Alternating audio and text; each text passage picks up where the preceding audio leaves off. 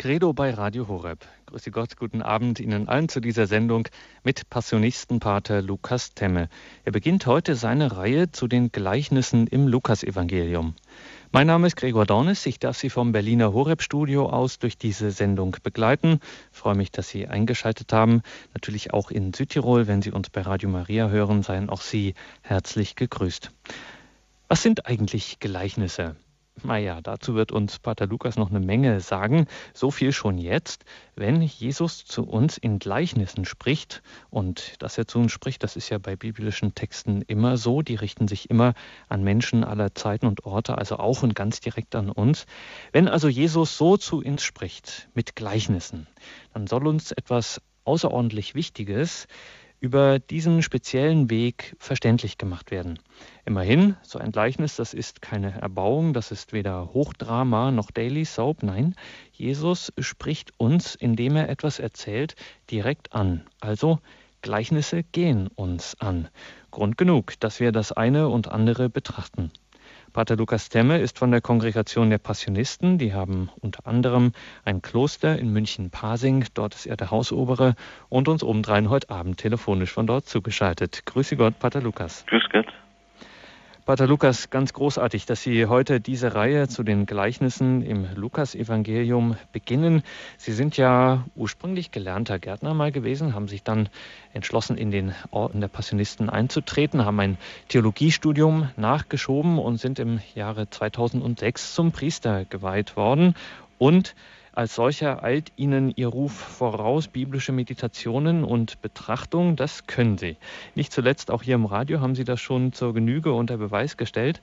Und in vielen dieser Sendungen haben Sie uns ermuntert, wann immer sich für uns mal eine Auszeit findet oder man sie sich auch nimmt, ruhig mal beherzt zur Heiligen Schrift zu greifen und einen bestimmten Abschnitt zu betrachten, auf sich wirken, sich ansprechen zu lassen. Und die Erfahrung lehrt ja oft, dass das bei vielen Stellen gar nicht so einfach ist, weil sie doch recht wie soll man sagen, schwer sind oder auch ein wenig sperrig, nicht einfach so sich uns erschließen. Bei den Gleichnissen könnte man sagen, da ist es vielleicht auch besonders zu empfehlen, äh, die nochmal zu betrachten. Die sind ja im Vergleich zu manch anderen Bibelabschnitten doch eingängiger und anschaulicher.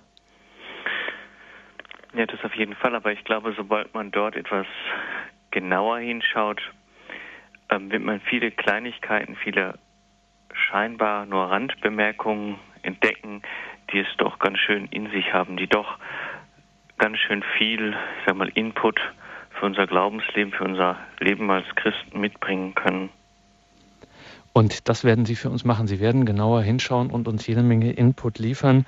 Liebe Hörerinnen und Hörer, Pater Lukas wird dann, so viel sei jetzt schon gesagt, im Laufe seiner Sendung einen besonderen Blick auf das Gleichnis im Lukas-Evangelium Kapitel 15, die Verse 11 bis 32 werfen. Lukas 15, das ist das sogenannte Gleichnis vom verlorenen Sohn. Wenn Sie das also mitlesen möchten, legen Sie sich das schon mal zurecht. Lukas 15, 11 bis 32. Und dann soll im Anschluss auch noch für Sie Gelegenheit sein, sich hier in der Sendung zu beteiligen, worauf wir uns schon sehr freuen. Nun, Pater Lukas, sind wir ganz Ohr und freuen uns auf den ersten Teil Ihrer Betrachtungen zu den Gleichnissen im Lukas-Evangelium. Evangelium hier in der Credo-Sendung bei Radio Horeb. Pater Lukas Temme. Mhm, Dankeschön. Ja, bevor wir uns mit den ersten Gleichnis beschäftigen, möchte ich mit Ihnen einen Blick auf die Gleichnisse überhaupt werfen. Was ist überhaupt ein Gleichnis und warum gibt es sie? Was wollte Jesus uns damit eigentlich sagen? Die Gleichnisse sind wie die Seligpreisung eine typische Form der Lehre Jesu so sehr, dass für viele unserer Zeitgenossen die Erzählung vom barmherzigen Samariter oder vom Schatz im Acker oder vom verlorenen Sohn am besten in Erinnerung geblieben sind. Im Markus Evangelium lesen wir übrigens von der Bedeutung der Gleichnisse in der Lehre Jesu. Dort heißt es, durch viele Gleichnisse verkündet er ihnen das Wort, so wie sie es aufnehmen konnten. Er redete nur in Gleichnissen zu ihnen. Seinen Jüngern aber erklärte er alles, was er, äh, wenn er mit ihnen allein war. Ich glaube, diese Verse machen deutlich, dass die Gleichnisse in der Verkündigung Jesu ein besonderes Gewicht haben und deshalb auch in der Verkündigung der Kirche heute besondere Beachtung verdienen. In den Gleichnissen wird eine Lehraussage Jesu, zum Beispiel über das Reich Gottes oder über Gott den Vater, in ein Geschehen des Alltags gefasst. Denken Sie an den barmherzigen Vater und den verlorenen Sohn. Solche Bilder brauchen eigentlich keine Erklärung, sondern sie waren für die Hörer damals verständlich, weil sie aus ihrem ganz, aus ihrer ganz normalen Lebenswirklichkeit herauskamen. Deshalb brauchen sie fast heute auch nicht erklärt werden. Wenn Sie an das Gleichnis vom Seemann denken, so schließt Jesus dort eine Erklärung an. Aber die Erklärung bringt eigentlich nicht groß was Neues mit, sondern verdeutlicht noch einmal das Gesagte. Aber es scheint zwei Gruppen zu geben, die, die die Gleichnisse verstehen und die, die die Gleichnisse nicht verstehen. So wie es im Markus-Evangelium heißt, euch ist das Geheimnis des Reiches Gottes anvertraut, denen aber, die draußen sind, wird alles in Gleichnissen gesagt, denn sehen soll, sollen sie, sehen aber nicht erkennen, hören sollen sie, aber nicht verstehen. Doch denke ich, ist es hier ganz wichtig zu sehen, dass diese beiden Gruppen von Hörern nicht auf die Gleichnisse selbst zurückgehen, sondern dass es hier vielmehr um die Aufnahme des Gehörten geht. Die Gleichnisse sind an sich, so wie die Seligpreisung oder das Gesetz der Bergpredigt, für jedermann bestimmt. Aber nicht jeder versteht sie auf die gleiche Weise. Genauer gesagt ist es zweifellos die Bergpredigt selbst, die Verkündigung des Evangeliums, die angenommen oder nicht angenommen wird von mehr oder weniger zustimmenden Herzen. Die Gleichnisse sind dazu da, uns in die Welt, in die Arbeit Gottes, könnte man sagen, in die Wirklichkeit des Reiches Gottes einzuführen, sie von neuem und tiefer entdecken zu lassen. Sie sind nicht zu trennen von der Bergpredigt oder bei Lukas von der Feldrede. Sie zeigen uns, was sowas es führen muss, wenn man die Bergpredigt ernst nimmt, wenn man sie lebt. Also, wenn wir uns nun die Gleichnisse im Lukasevangelium etwas genauer anschauen, wird es nicht so sehr darum gehen, was das große Neue ist, was sie bringen, sondern mehr darum, was uns Jesus hier deutlich machen möchte und wie wir es in unserer heutigen Welt übersetzen und leben können. Natürlich ist mir auch bewusst, dass es in der großen Gattung der Gleichnisse auch noch weitere Unterteilungen geben könnte. Gleichnisse, Parabeln oder Beispielerzählungen. Aber darauf soll in dieser Reihe mal bewusst verzichtet werden und wir fassen alles unter dem großen Thema Gleichnisse zusammen. Ich denke, dies soll als Einführung in die Gleichnisse genügen. Im Bedarfsfall werde ich es an passender Stelle dann immer wieder einfügen und erklären. Wenden wir uns nun dem ersten Gleichnis zu. Ich habe mir gedacht, wir schauen uns das Gleichnis vom verlorenen Sohn oder wie es auch genannt wird, vom barmherzigen Vater an. Wir finden es im Lukasevangelium im 15. Kapitel. Es sind die Verse 11 bis 32. Wir hören uns zunächst einmal den Text an. Weiter sagte Jesus, ein Mann hatte zwei Söhne. Der jüngste von ihnen sagte zu seinem Vater, Vater, gib mir das Erbteil, das mir zusteht. Da sagte der Vater, da teilte der Vater das Vermögen auf.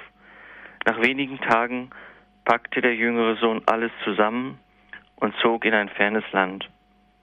Dort führte er ein zügelloses Leben und verschleuderte sein Vermögen. Als er alles durchgebracht hatte, kam eine große Hungersnot über das Land und es ging ihm sehr schlecht. Da ging er zu seinem, einem Bürger des Landes und drängte sich ihm auf. Der schickte ihn aufs Feld zum Schweinehüten. Er hätte gern seinen Hunger mit den Futterschoten gestillt, die die Schweine fraßen, aber niemand gab ihm davon. Da ging er in sich und sagte, wie viele Tagelöhne meines Vaters haben mehr als genug zu essen, und ich komme hier vor Hunger um. Ich will aufbrechen und zu meinem Vater gehen und zu ihm sagen, Vater, ich habe mich gegen den Himmel und gegen dich versündigt. Ich bin nicht mehr wert, dein Sohn zu sein. Mach mich zu einem deiner Tagelöhner. Dann brach er auf und ging zu seinem Vater. Der Vater sah ihn schon vom Weiten kommen, und er hatte Mitleid mit ihm. Er lief dem Sohn entgegen, fiel ihm um den Hals und küsste ihn. Da sagte der Sohn, Vater, ich habe mich gegen den Himmel und gegen dich versündigt. Ich bin nicht mehr wert, dein Sohn zu sein. Der Vater aber sagte zu seinen Knechten, holt schnell das beste Gewand und zieht es ihm an, steckt ihm einen Ring an die Hand und zieht ihm Schuhe an. Bringt das Mastkalb her und schlachtet es. Wir wollen essen und fröhlich sein. Denn mein Sohn war tot und lebt wieder. Er war verloren und ist wiedergefunden worden. Und sie begannen ein fröhliches Fest zu feiern. Sein älterer Sohn war unterdessen auf dem Feld. Als er heimging und in die Nähe des Hauses kam, hörte er Musik und Tanz. Da rief er einen Knecht und fragte, was das zu bedeuten habe. Der Knecht antwortete, Dein Bruder ist gekommen und dein Vater hat das Mastkalb schlachten lassen, weil er ihn gesund und heil wiederbekommen hat. Da wurde er zornig und wollte nicht hineingehen. Sein Vater aber kam heraus und redete ihm gut zu. Doch er erwiderte dem Vater, So viele Jahre schon diene ich dir, und nie habe ich gegen deinen Willen gehandelt. Mir aber hast du nie auch nur einen Ziegenbock geschenkt, damit ich mit meinen Freunden ein Fest feiern konnte. Kaum aber ist der hier gekommen, dein Sohn, der dein Vermögen mit Dirnen durchgebracht hat. Da hast du ihn das Mastkalb, da hast du das Mastkalb geschlachtet. Der Vater antwortete ihm, mein Kind, du bist immer bei mir und alles, was mein ist, ist auch dein. Aber jetzt müssen wir uns doch freuen und ein Fest feiern, denn dein Bruder war tot und lebt wieder. Er war verloren und ist wiedergefunden worden. Soweit das Evangelium. Wir hören hier von einem Großbauer und seinen zwei Söhnen. Dem Jüngsten wird es auf dem väterlichen Hof zu eng und er möchte sein Erbteil ausbezahlt bekommen. Dies war zwar möglich, galt aber damals als unschicklich. Nach einigen Tagen packt er alles zusammen und zieht in ein fremdes Land. Das fremde Land kann aber auch nur das heidnische Gebiet gewesen sein. Und so bestätigt es sich später bei der Erwähnung der Schweine. Was den Sohn zu seinem Verhalten bewegt, wird uns nicht ausdrücklich gesagt. Aber alles, was er tut, hängt für das Gleichnis innerlich zusammen.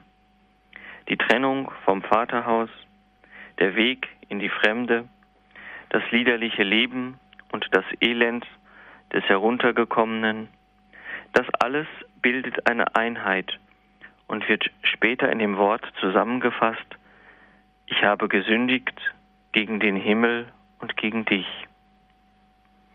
In diesem Gleichnis ist das Äußere auch gleichzeitig ein Bild für das Innere des jüngeren Sohnes. Es ist alles aufgebraucht. Die Taschen sind leer. Und ebenso leer ist das Herz des Mannes. Es ist alles aufgebraucht. Auch seelisch.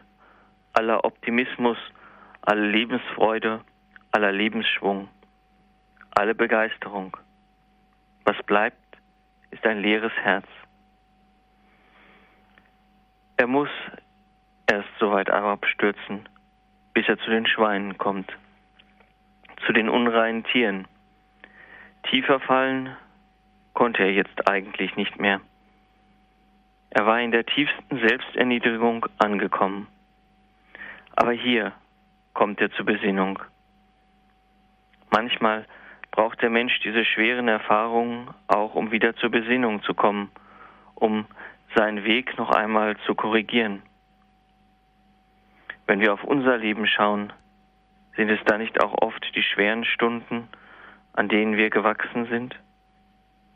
Sind wir aus Krisensituationen nicht oft gestärkt hervorgegangen und haben unser Leben korrigieren können, wenn es nötig war? Wie oft in unserem Leben haben wir gemeint, unser Leben selbst in die Hand nehmen zu können, uns von neuem von Gott, unserem Vater, lossagen wollen. Wir packen dann all unsere Dinge und Fähigkeiten und machen uns auf den Weg, auf den Weg in unsere Welt, zur Verwirklichung der eigenen Pläne und Wünsche. Ziehen wir nicht auch immer durch unsere Schuld und Sünde in dieses ferne Land, weit weg von unserem barmherzigen Vater? Doch hier in der Erniedrigung bei den Schweinen findet der Sohn wieder zu sich und zu seinem ursprünglichen Weg. Ich denke, es dürfte hier keine Kurzschlussreaktion gewesen sein, welche aus der Hilflosigkeit hervorging, sondern eine genau über, genaue Überlegung, denn es heißt im Evangelium, da ging er in sich. Also ist die Rückkehr wohl genau überlegt. Aber lassen wir diese Überlegung in ihrer Nüchternheit einmal stehen. Noch die geringsten Arbeiter auf dem Hof des Vaters haben reichlich zu essen und er muss Hunger leiden. Darum will er nach Hause gehen. Ein Anspruch besitzt er nicht mehr, aber er kann sich doch so gut wie die Tagelöhner, die Tagelöhner verdienen. Freilich muss er dann dem Vater gegenübertreten, aber er wird eingestehen, dass er gefehlt und jedes Sohnrecht verwirkt hat. Und dann wird er seinen Antrag machen, ein Tagelöhner zu werden. Doch was wird ihn erwarten? Ich denke, er dürfte mit allem gerechnet haben, nicht aber mit dem, was dann wirklich geschieht. Doch werfen wir noch einen Blick auf diesen Sohn und was er tut nämlich was unerträglich ist für einen frommen Juden. Er drängt sich einem Bürger des fremden Landes auf, also aus der Sicht der Juden einen Unreinen. Er will arbeiten, damit er leben kann, alles unternehmen, dass er nicht zugrunde geht. Das Land, in dem er ist, ist heidnisches Land, wo es keine Sabbatruhe gibt, und wo man die Reinigungsgesetze wahrscheinlich nicht befolgt. Er lebt also in der Gemeinschaft mit den Sündern und Gesetzeslosen. Die Arbeit, welche er übernimmt, ist für die Juden das Schrecklichste. So heißt es zumindest im Buch Levitikus, dass die Schweine unreine Tiere sind. So zeigt sich an dem verlorenen Sohn, dass sich das Wort aus dem Buch der Sprichwörter erfüllt den Säufer und Schlemmer werden arm. Aber wir dürfen hier bei den Überlegungen auch nicht übersehen, dass es zunächst einmal nicht der Vater oder Gott der Grund seiner Überlegungen sind, sondern einzig und allein die Erhaltung seines Lebens. Er macht sich auch auf ein Leben als Tagelöhner gefasst.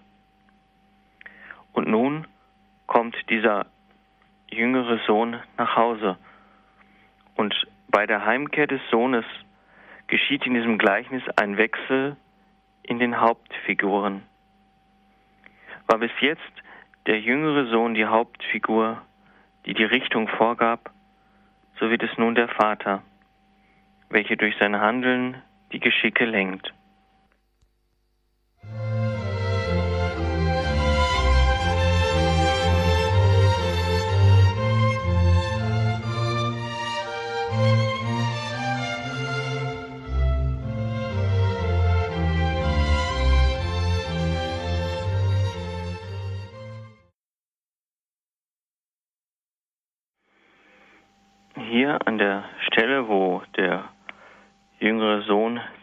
Vater wieder begegnet, da kommt das Gleichnis nun zu einem ersten Höhepunkt. Da der Vater seinen Sohn schon vom Weiten erkennt, heißt es doch, dass er ihn erwartet hat, dass er ihn nie ganz aufgegeben hat. Wir könnten sagen, sein Herz war immer beim Herzen seines Sohnes. Und wie er schon vom Weiten den Sohn erkennt, wie er vom Mitleid überwältigt ihm entgegeneilt, man denke daran, dass die Würde eines Orientalen es ihm eigentlich niemals gestattete zu laufen und wie er ihn umarmt und küsst. Das alles beschreibt ein Glück und eine Freude ohne Maß. Es scheint auch Absicht zu sein, wenn die vorbereitete Rede des Sohnes bald unterbrochen wird. Und das nicht einmal durch eine Gegenrede, etwa durch ein versöhnliches Wort des Vaters. Der Vater spricht nicht, er handelt.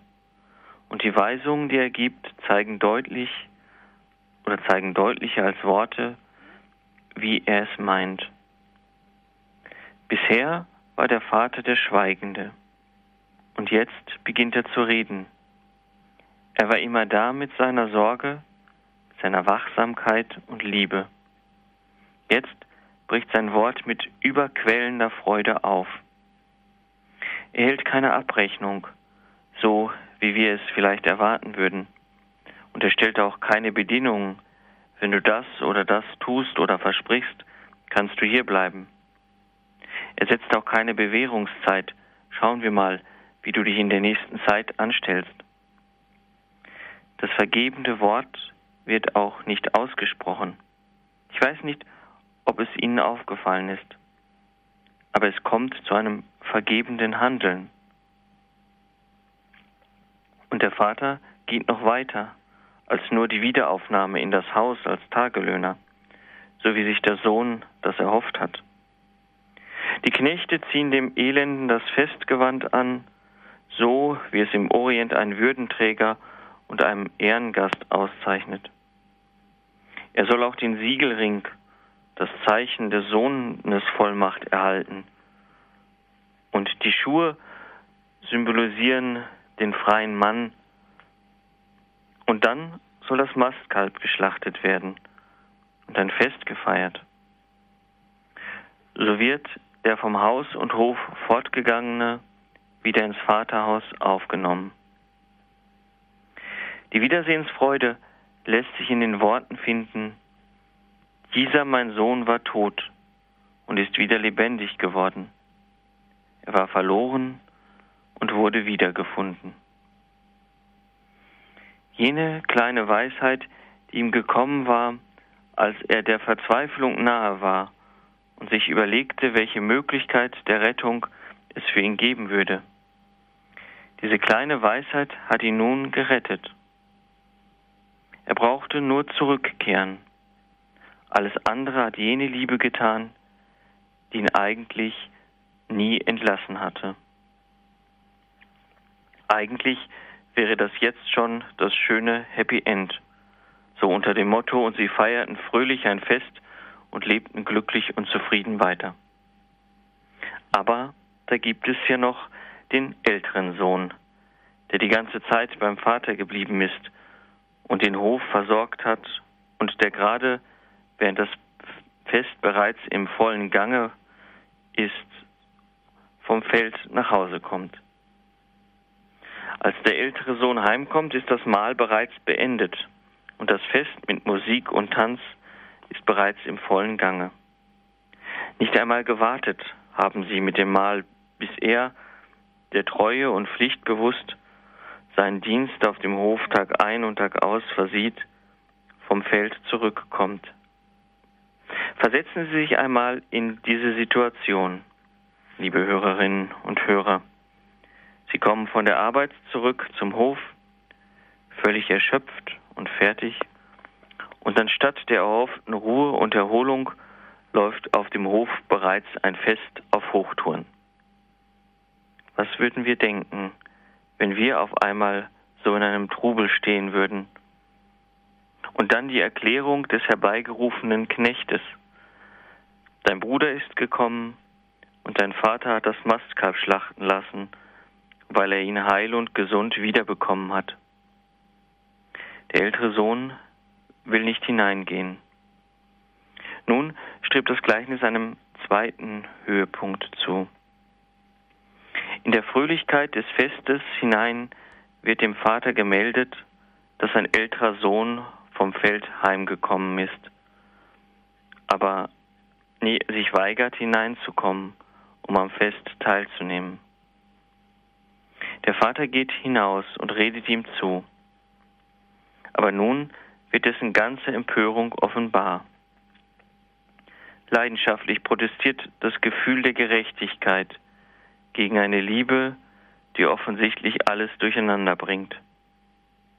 Auf den Sohn muss es doch empörend wirken, dass zu Ehren des Missratenen, dessen einziges und fragwürdiges Verdienst darin besteht, dass er heimgekommen ist, als er nicht mehr weiter wusste, dass für diesen Missratenen ein Freudenmahl gefeiert wird. Was ihn also eigentlich ärgerlich macht, ist das Verhalten des Vaters. Wenn man sich die Beschwerde des Sohnes anschaut, es sei ihm nie ein Ziegenbock geschenkt worden, so scheint es scheint sie nur vordergründig zu sein, weil ihm, weil ihm nach jüdischem Recht spätestens nach der Auszahlung des jüngeren Sohnes sowieso alles gehört hätte. Ich denke, es geht auch gar nicht um den Ziegenbock, sondern durch sein verhärtetes Herz kann er die für ihn unvernünftige Liebe des Vaters überhaupt nicht verstehen. Der Vater rechtfertigt sich nun, aber auch hier ist die Antwort des Vaters voller Liebe und Güte. Ich denke, wichtig ist es festzustellen, dass der Sohn von diesem deinem Sohn, deinem Sohn spricht. Und dass der Vater es dann eigentlich umdreht und dann erwähnt, dieser dein Bruder. Der Vater hebt hier den jüngeren Sohn aus der vermeintlichen Gleichgültigkeit des älteren Sohnes heraus und mit dem dein Bruder legt er ihn seinem Bruder von neun ans Herz. Ich finde es genauso spannend, es wird uns nicht gesagt, ob der ältere Sohn nun hineingeht oder nicht. Aber sind nicht gerade wir damit gemeint? Wer stellt uns dieses Gleichnis nicht vor die Entscheidung, hineinzugehen oder nicht?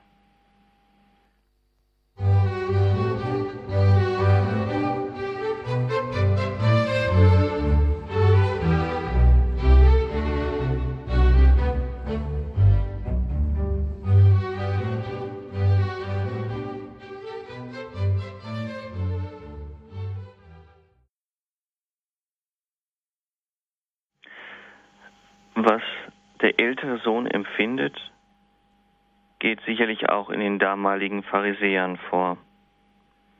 Er ist ein Bild für das fromme Israel.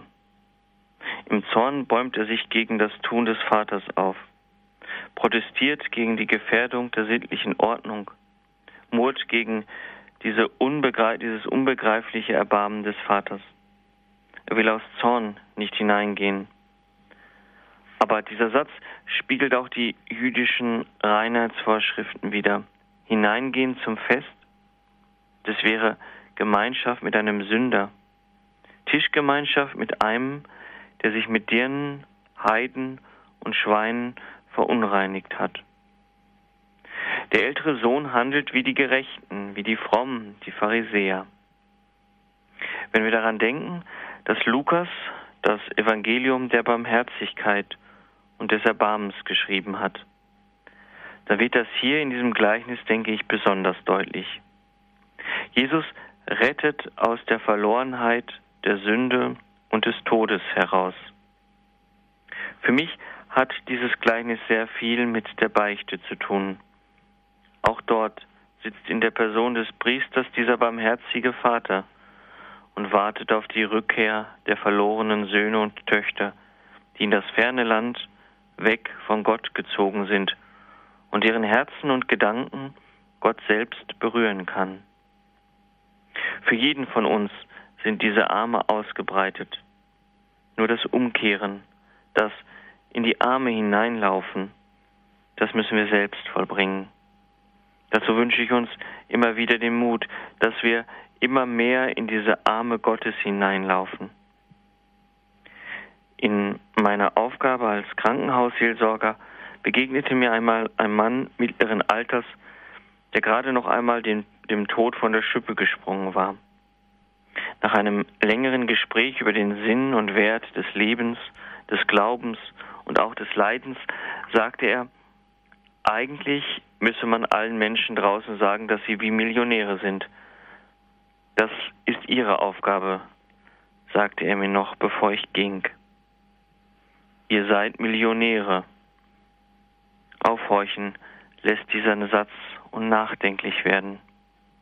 Viele Dinge im Leben, die wir so mit der linken Hand annehmen, lassen sich mit Geld nicht kaufen. Doch das heutige Gleichnis fügt noch einen anderen Aspekt hinzu. Gott hat uns allen ein Zuhause geschenkt, unbezahlbar, unschätzbar. Er ist der barmherzige Vater. Und diese Botschaft geht nicht nur die verlorenen Söhne und Töchter an, sondern auch die, die ihr Heimrecht täglich wahrnehmen. Kann diese Botschaft jene Scharen zurückholen, die aus dem gemeinsamen Vaterhaus ausgewandert sind? Die vermeintlich so Emanzipierten, die Fernstehenden, die von Zukunftsangst getriebenen, die an kirchlichen Normen gescheiterten und verbitterten? Und doch gilt auch für sie die Botschaft Christi. Beginnen wir doch einmal bei uns selbst. Müssen wir uns nicht auch eingestehen, dass wir oft genug die Haltung des älteren Sohnes einnehmen? Zum Beispiel, wenn wir der jüngeren Generation vorhalten, ihr wisst gar nicht, wie gut ihr es habt. Wissen wir es? Für den älteren Sohn ist sein Zuhause schon selbstverständlich geworden.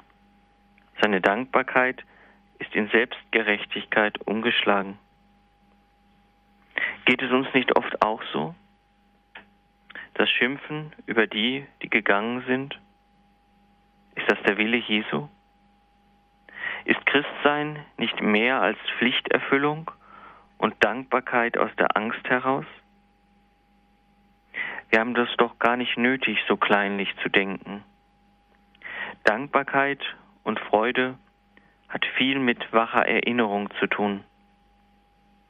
Wie dankbar kann jemand sein, der sagen kann, ich habe von Kindheit an bei Gott ein gutes Zuhause gehabt. Ein Zuhause, das mir niemand wegnehmen kann. Ich weiß immer, wo ich hingehöre, wenn ich Fragen, Ängste oder wenn Schuld mich quält. Darf ich mich nicht gerade in Augenblicken des Empfangs des Sakramentes der Beichte daran erinnern, dass mir dieses Zuhause von neuem geschenkt wurde? Sind wir dankbar, dass wir den Glauben in Gemeinschaft der Kirche leben dürfen? Wie stark bewegt uns die Frage nach dem Schicksal derer, die draußen sind?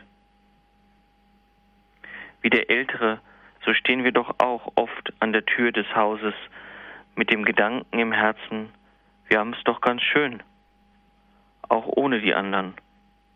Ein einladendes Zuhause bietet der Herr aber jedem an, auch die, die in der Ferne des Nichtsglaubens und der Gleichgültigkeit sind. Die ausgezogenen Zimmer stehen leer und warten auf die Rückkehr unserer Brüder und Schwestern. Aber wissen die Gegangenen eigentlich, dass der Herr an der Tür des Hauses mit ausgebreiteten Armen steht und sie erwartet und nicht mit der Keule der Vorwürfe, sondern mit der ganzen Liebe seines Herzens, welches offen steht für alle? Hat es Ihnen eigentlich schon mal jemand gesagt? Aber ich glaube, wir dürfen auch etwas anderes nicht übersehen. Auch unsere Herzen müssen offen stehen für die, die sich vielleicht schwer tun mit dem Glauben. Dann können wir alle gemeinsam mit dem Vater in das Vaterhaus einziehen und dort das Fest feiern, dann gilt auch für uns, dein Bruder war tot und lebt wieder. Er war verloren und wurde wiedergefunden.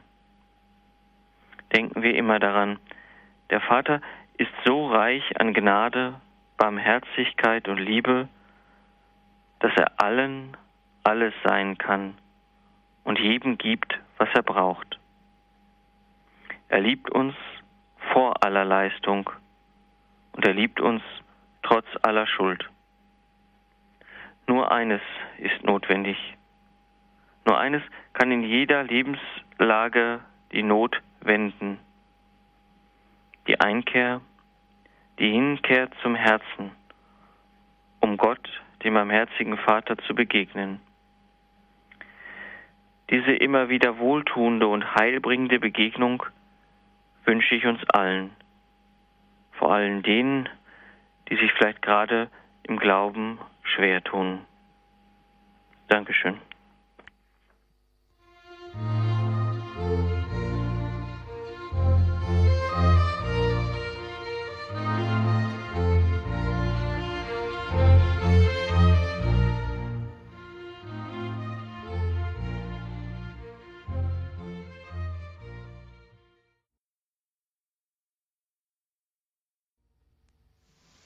Credo, der Glaube der Kirche bei Radio Horeb und Radio Maria in Südtirol. Heute mit Pater Lukas Temme von den Passionisten in München-Pasing. Er beginnt seine Reihe zu den Gleichnissen im Lukas-Evangelium und heute ging es um das Gleichnis vom verlorenen Sohn, Lukas 15, Kapit Lukas 15, die Verse 11 bis 32. Pater Lukas, Vielen Dank für diese Betrachtung. Ein besonderes Gleichnis, das kann man wohl mit Fug und Recht sagen. Und das war auch in Ihren Ausführungen mehr als deutlich und mehr als spürbar. Es ist ja trotzdem, wie Sie auch gesagt haben, äh, es gibt es viel Verstörendes an diesem Gleichnis und trotzdem ist es so erfolgreich, wenn man das mal so salopp sagen darf. Es ist, hat, ähm, jeder ist gerührt, ist ganz tief bewegt von dieser Geschichte, die Jesus uns erzählt. Woran liegt das eigentlich? Ich denke mal, es liegt in erster Linie daran, dass wir uns doch alle auch an diese an diese versöhnende und barmherzige Liebe dieses Vaters erfreuen können und vielleicht auch danach sehen in der Tiefe unseres Herzens, mit unseren Schwächen, mit unserer Schuld, mit unseren Fehlern so angenommen zu werden. Der Vater hat ja gar nichts Verurteilendes, gar nichts Kritisierendes dem, dem jüngeren Sohn gegenüber, ja. Er ist ja, ich sage das mal so, er ist ja einfach nur positiv eingestellt vom, von vornherein. Er nimmt ihn ja in die Arme und überschüttet ihn mit Liebe, um es mal so zu sagen. Ich glaube, dass wir da unsere tiefe Sehnsucht wiederfinden. Und vielleicht auch diese Sehnsucht nach diesem unendlich barmherzigen Gott entdecken. Und er ist ja nicht nur zu dem verlorenen Sohn mhm. so zuwendend und liebend, ja auch bei dem älteren Sohn ja dasselbe. Mhm. Auch dem redet er gut zu und sagt, aber mein Kind und äh, so, jetzt müssen ja. wir doch feiern. Mhm. Und ähm, ich weiß nicht, ich kann mich an meinen Kommunionunterricht, meinen Erstkommunionunterricht noch erinnern. Da wurde uns immer gesagt, dass wir in der Rolle dieses jüngeren Sohnes sind, dass wir da ähm, zu Jesus zurückkehren in der Beichte und so. Das ist natürlich richtig. Aber ähm, ich glaube, wir sind oftmals auch in dieser Rolle des älteren Sohnes, mhm. weil wir uns auch einfach nicht bewusst werden, auch wenn wir beim Herrn bleiben, auch wenn wir im Vaterhaus bleiben, auch der ältere Sohn, ich sage mal, sündigt durch den Zorn, der in ihm aufkommt, durch den Neid. Ja? Und auch der ältere Sohn bekommt diese grenzenlose Vergebung des Vaters auch wenn er sich dessen wahrscheinlich gar nicht bewusst ist. Und ich glaube, dass aus diesem Grund auch das Evangelium offen bleibt. Wir erfahren ja nicht, ob der, ob der ältere Sohn reingeht oder nicht. Das wäre ja mal ganz spannend zu wissen, was er gemacht hätte. Aber ich glaube, da sind wir an der, an der Reihe, mit unserem Leben dieses Gleichnis auch zu vollenden. Herr Kuschel hat uns angerufen. Grüße Gott, guten Abend. Guten Abend. Äh, eine Kleinigkeit wollte, ist mir aufgefallen, nämlich der Vater sagt, äh, mein Sohn, du bist immer bei mir und alles, was meines, ist dein. Das heißt doch, der ältere Sohn hätte sich doch ein Böckchen nehmen können. Mhm, er konnte nicht Aspekt. feiern. Er mhm. war zu geizig. Mhm. Ähm, und das ist ja auch vom, vom, vom jüdischen Recht so. In dem Moment, wo der, wo der Vater den, den jüngeren Sohn ausbezahlt hat, gehörte der, dem Besitz eigentlich schon dem älteren Sohn. Also es war wirklich seins. Ja. Aber ich glaube, dass in diesem Evangelium es auch gar nicht um diesen Ziegenbock geht, sondern dass es um den Neid, um den Neid geht. Ja. Um den Neid und es geht darum, es heißt ein Anfang an uns können wir feiern. Mhm. Ähm, können wir feiern? Können ja. wir uns freuen darüber, dass, dass der Sohn zurückkommt? Ne? Auch ja. wenn er, wenn er nicht so auf dem Weg war, den man sich so wünscht, den man sich so vorstellt, ja. Ähm, aber können wir uns über die Rückkehr freuen? Ich glaube, das möchte uns das Gleichnis auch auf jeden Fall sagen. Ja, klar. Ja. Dankeschön, Herr Kuschel, für diese Anmerkung. Mhm. Danke. Und es geht dort auch, ich glaube auch diese, diese Geschichte mit dem Ziegenbock, ähm, da wird deutlich, dass es dem, dem Sohn, dem älteren Sohn, gar nicht so sehr um um, um, die, um das Tun des Jüngeren geht, sondern um die Barmherzigkeit des Vaters. Ja, er ist eifersüchtig, ja, er oder? Er ist eifersüchtig auf dieses barmherzige Handeln am Sohn. Ähm, er erwähnt ja einmal nur, aber das wieder als Kritik am Handeln des Vaters, das Tun des, des jüngeren Sohnes. Sonst geht er ja gar nicht auf den Sohn groß ein, auf den jüngeren, auf seinen Bruder. Sondern es geht nur um das Tun des Vaters. Ja, ich glaube, dass das auch ganz, ganz wesentlich ist. Und vielleicht muss man an der Stelle auch anmerken, der ältere Sohn oder beide Söhne haben ja eigentlich vom ganz normalen alltäglichen Standpunkt aus keine andere Wahl. Also der Jüngere muss aus dem Haus raus. Äh, es kann nur einer das übernehmen, was der Vater ist ja auch nur einer. Also es kann nur einer den mhm. Hof übernehmen. Der Jüngere muss ausbezahlt werden. Naja gut, und in der neuen Welt, er emigriert sozusagen und in der neuen Welt scheitert er auch ähm, oder er scheitert dort. Und mhm. der ältere Sohn muss natürlich auch sehen, dass er seinen Besitz verteidigt gegen Eindringlinge. Ob das jetzt sein eigener Bruder ist oder ob das auch jemand vielleicht von außerhalb ist, der ihm da irgendwas streitig macht.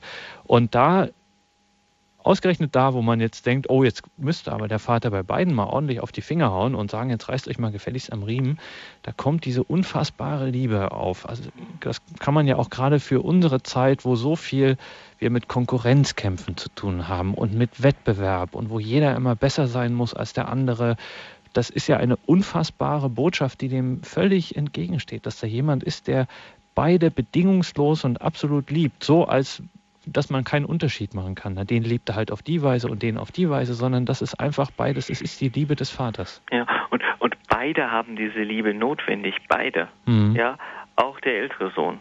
Ja, ähm, ich glaube, das kommt immer wieder zu kurz bei uns, dass wir, dass wir letztendlich hat der, der jüngere Sohn durch sein Versagen, durch seine Schuld, dadurch, dass er sein Vermögen durchgebracht hat, ähm, hat er eigentlich in unseren Augen die größere Schuld. Aber beide stellen eigentlich den Vater in Frage.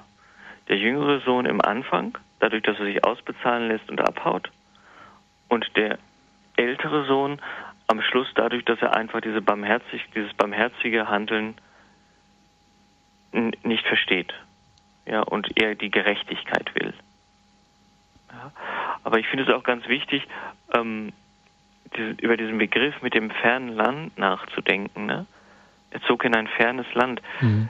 Ich habe in vielen Kommentaren oder so gelesen, ähm, dass es sich da um, um diese Gottferne handelt, ja, dass der Mensch, der dieser, dieser jüngere Sohn durch dieses ferne Land sich von Gott entfernt durch Schuld und Sünde, ja, und die und und die Schweine und die Dirnen und was da alles erwähnt wird, ähm, Symbol für die für die Sünde ist, an dem an dem der, der jüngere Sohn gerät und an dem er hängen bleibt, sage ich mal. Ne? Aber letztendlich ähm, bekommt er doch durch einen geschickten Schachzug eigentlich. Ne? Er überlegt sich ja, was kann ich tun, damit ich nicht, damit ich nicht vor die Hunde gehe, damit ich nicht verhungere. Es geht ihm ja gar nicht darum, ähm, dass er sagt, ich möchte zu meinem Vater zurückgehen, weil ich den so vermisse oder weil ich Schuld habe oder irgendwas. Es geht ihm ja in erster Linie darum, zu überleben. Er rechnet gar nicht mehr mit der Liebe des Vaters. Er ne? rechnet ja nicht mit der Liebe des Vaters. Ähm, es wäre ja auch spannend zu wissen, wie er reagiert hat, als der Vater ihn dort mit Liebe überhäuft. Mhm. Ja. Ähm, ich meine, es ist auch ganz wichtig zu sehen, dass der Vater ihn ja gar nicht ausreden lässt. Er hört ihn ja gar nicht an. Mhm. Ja. Er fällt ihn ja sofort nicht ins Wort, aber durch sein Handeln ins Wort eigentlich. Ne? Richtig, genau. Er macht sofort ja. Nägel mit Köpfen. Mhm. Ne? Es ist mhm. mhm. Und wir, wir stehen halt immer, also wir haben erstmal gefragt, ähm, wie stellst du dir das jetzt vor? Warum hast du das gemacht oder so? Keine Spur, kein Hauch der, der Anklage von diesem barmherzigen Vater. Könnte man sagen, dass in diesem Gleichnis auch geschildert wird, dass die unfassbare Größe dieser Liebe in Form von Barmherzigkeit auch in der Lage ist, dann die Reue wirklich zu erkennen, zum Beispiel. Ja, und auch die, die Reue auch hervorruft. Mhm. Wenn ich doch sehe, ähm, vielleicht in, durch dieses Gleichnis, wie sehr Gott an mir, an mir handelt durch diese Liebe hindurch, ja, wie sehr er mich liebt, ähm, wie klein und wie schmutzig komme ich mir da mit meiner Schuld vor, ne? Mhm. Wenn ich dieses und Gott wischt das weg ohne ein Wort. Ja? So, so schwamm drüber. Ja? Ähm, und der neue Anfang ist gemacht, deswegen finde ich das so toll, dieses, dieses Bild. Ich hatte mal eine Beichtaushilfe, da hing in Beichtstuhl auf der Seite des Priesters ganz groß dieses Bild vom barmherzigen Vater. Ja. ja. Ich glaube, dass ich das und dass, dass wir das, dass wir Beichtväter uns das immer wieder vor Augen halten müssen, dass wir die barmherzigen Väter sind, wenn man das mal so sagen kann. Und vielleicht auch eine ja. schöne Hilfe zu wissen, dass wenn man in den Beichtstuhl als Pönitent betritt, dass man dann eigentlich schon in den Arm, in die Arme des Vaters sich begibt, noch mhm. bevor man was gesagt hat. Ja, auf mhm. jeden Fall. Der ältere Sohn, auch ein Bild für uns, auch eine eindringliche Mahnung an uns. Wir stecken ja da auch ein bisschen mit drin. Und Pater Lukas, jetzt fragen wir Sie mal, wie schützt man sich denn innerlich vor dieser Eifersucht? Dass man eifersüchtig wird auf die Liebe des Vaters, die er an andere schenkt und an solche, von denen man glaubt, na, die haben es ja nun wirklich nicht verdient. Mhm. Ich glaube, unser ganz großer Fehler, das wird auch an dem, an dem älteren Sohn deutlich, ist, dass wir uns oftmals über unsere Leistung mhm. identifizieren, ja. Ähm, ich leiste das und das, also kommt das und das, ja. Ich tue das und das nicht, also kriege ich das und das nicht. Aber das ist bei Gott ganz anders. Gott liebt uns, nimmt uns an, weil wir sind, einfach weil wir sind, weil wir sein Ebenbild sind. Und nicht, weil wir das und das und das gemacht haben. Ich glaube, wenn wir es schaffen können, uns bewusst zu machen, dass jeder, egal was er tut, egal welche Leistung er erbringt in seinem Leben, vor Gott zunächst einmal gleich ist einfach weil wir Ebenbilder Gottes sind. Und dass daher die Liebe kommt. Nicht, weil wir etwas geleistet hätten, weil wir so großartig wären. Das ist ja auch das Problem des, des älteren Sohnes, der dann sagt, ich war die ganze Zeit bei dir, ja, ich bin nicht mhm. gegangen, ich habe gemacht, ne? ich habe das und das getan. Das zählt ja dann auf. Ähm, aber darum geht es den Vater ja auch nicht dass, er, ja. dass, die eine, dass beide Leistung erbringen müssen, sondern es geht dem Vater darum, dass er beide Söhne bei sich haben möchte. Ja, und ich glaube, das kann uns, wenn wir, wenn wir es schaffen könnten, nicht mehr so, so an Leistung hängen zu bleiben oder über Leistung uns zu identifizieren, sondern einzig und allein darum, dass wir Kinder Gottes sind. Das könnte uns vor Neid bewahren. Und uns richtig Partys verschaffen, richtig feiern können wir dann. Ja. Ähm, Frau Huber ist noch bei uns. Grüße Gott, guten Abend. Grüß Gott zusammen.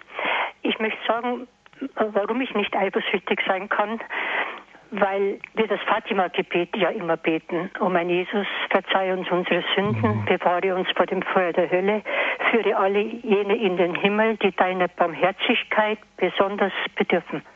Und das finde ich so gut, äh, dass man immer gern für die Sünder betet und dann kann man ja auch nicht eifersüchtig sein, wenn der liebe Gott sie annimmt. Mhm. Dankeschön. Ja, danke Ihnen für diesen Hinweis. Auf Wiederhören, einen gesegneten Abend. Ja, das ist nochmal ein sehr anschauliches Beispiel dafür, aus welchem inneren Herzen auch so ein Gebet äh, kommen kann und dass das auch was mit einem bewirkt. Mhm. Und ähm, ich meine, man sieht ja in der Seelsorge oder auch in der geistlichen Begleitung immer wieder, da wo Menschen wirklich in der Lage sind, sag mal, für ihre Feinde zu beten, ja, für die Menschen, mit denen sie in ihrem Leben überhaupt nicht klarkommen. Mhm. Wo ihnen das gelingt, da ist schon der Weg zur Versöhnung offen. Ja, einfach weil da wirklich ähm, eine geistige Sphäre, denke ich, geschaffen wird, wo, wo Heilung geschehen kann, wo, wo die Liebe und Barmherzigkeit Gottes auch angreifen kann, sage ich mal so. Ja. Und ähm, ich sage den Leuten immer, wenn sie sagen, ich habe Probleme mit, den, mit dem und dem oder mit jenen, ähm, legen sie die immer wieder in die barmherzigen Arme Christi, die am Kreuz ausgebreitet sind, ja. Immer wieder reinlegen ähm, durch das Gebet. Weil ich glaube, dass das ganz wichtig ist. Dass, de, dass dem Herrn auch diese kaputten Beziehungen und so weiter zu schenken. Also nach diesem Motto, die euch verfluchen, verflucht sie nicht wieder, sondern segnet sie. Mhm. Genau. Ich glaube, mhm. dass das ganz wichtig ist, diesen, diesen, ja, diesen Kreislauf des Negativen, des Bösen einfach auch zu, zu durchbrechen. Ja, und etwas Gutes in Umlauf zu bringen. Dafür sind wir immer wieder aufgerufen. Und offensichtlich, so lehrt uns ja das Gleichnis auch, geht es ja. Das heißt, dieses Fest findet ja tatsächlich statt. Mhm. Es wird ja wirklich gefeiert. Also es ist ja nicht nur in Planung, sondern der Bruder steht, der ältere Bruder steht eben vor der Entscheidung und es wird nicht gesagt, wie er sich entscheidet wie Sie sagten, Pater Lukas, aus gutem Grund vermutlich, weil sich eben dieses Gleichnis auch an uns richtet. Es wird uns nicht gesagt, ob er reingeht oder nicht, aber das Fest findet tatsächlich statt. Es gibt einen Grund zu feiern. Und zwar mhm. für alle. Mhm. Für alle drei. Für alle ja. drei. Ja. ja. Und das wünsche ich uns eigentlich auch bei uns in der Kirche immer wieder, dass wir uns freuen aneinander auch, ja. Mhm. Und das kann man eben erst recht, wenn man dieses immer weiter, und das ist natürlich auch ein Weg, aber wenn man immer weiter versteht, dass wir dies einzig und allein aus dem Grund sind, weil wir die Kinder des uns liebenden, barmherzigen Vaters sind. Mhm. Mhm. Genau. Liebe Hörerinnen und Hörer, das war der erste Teil der Reihe von Pater Lukas Temme zu den Gleichnissen im Lukas-Evangelium. Heute ging es also um das Gleichnis vom verlorenen Sohn bzw. vom barmherzigen Vater. Danke, dass Sie mit dabei waren. Danke für Ihr Interesse an dieser Sendung. Diese Sendung natürlich gibt es auch auf einer CD beim Horeb CD-Dienst 08323 9675 120 ist die Telefonnummer, die Sie dafür wählen müssen. 08323 9675 120, die deutsche Telefonnummer. Und wenn Sie ins Internet schauen auf horeb.org, dann können Sie das entweder auch bestellen. Im Tagesprogramm gibt es so einen kleinen Button, den Sie anklicken können für eine CD-Bestellung oder gleich auf ins äh, Podcast- und Download-Angebot und dann laden Sie sich diese Sendung auf Ihren heimischen PC. horeb.org ist die Adresse. Und wenn Sie dann schon im Internet sind, schauen Sie auch einfach auf www.passionisten.de, die Homepage der Kongregation vom Leiden Jesu Christi. Die Passionisten haben dort jede Menge Multimedia zu ihrer Spiritualität eingestellt, aktuelle Infos und auch Audios, Videos, Texte, geistliche Texte www.passionisten.de. Pater Lukas, herzlichen Dank für heute. Wir freuen uns auf das nächste Mal. Ja, abschließend hatten Sie uns äh, gesagt, dass auch wir mit diesem Gleichnis eben eine Hinkehr zum Herzen, um eine Einkehr uns bemühen sollen, um im Herzen dann dort Gott, dem barmherzigen Vater, zu begegnen und das eine wohltuende, eine heilbringende, wirklich heilbringende im umfassenden Sinne Begegnung, dass die wünschten sie uns, vor allem auch denen, die sich im Glauben schwer tun. Und damit wir da eine profunde und wirklich fulminante Unterstützung bekommen, bitten wir Sie, Pater Lukas, abschließend um Ihr priesterliches Gebet und den Segen. Der Herr sei mit euch. Und mit deinem Geiste. Es segne euch auf die Fürsprache der lasilisten Jungfrau Maria, der allmächtige Gott, der Vater und der Sohn und der Heilige Geist. Amen. Amen. Gelobt sei Jesus Christus. In Ewigkeit. Amen.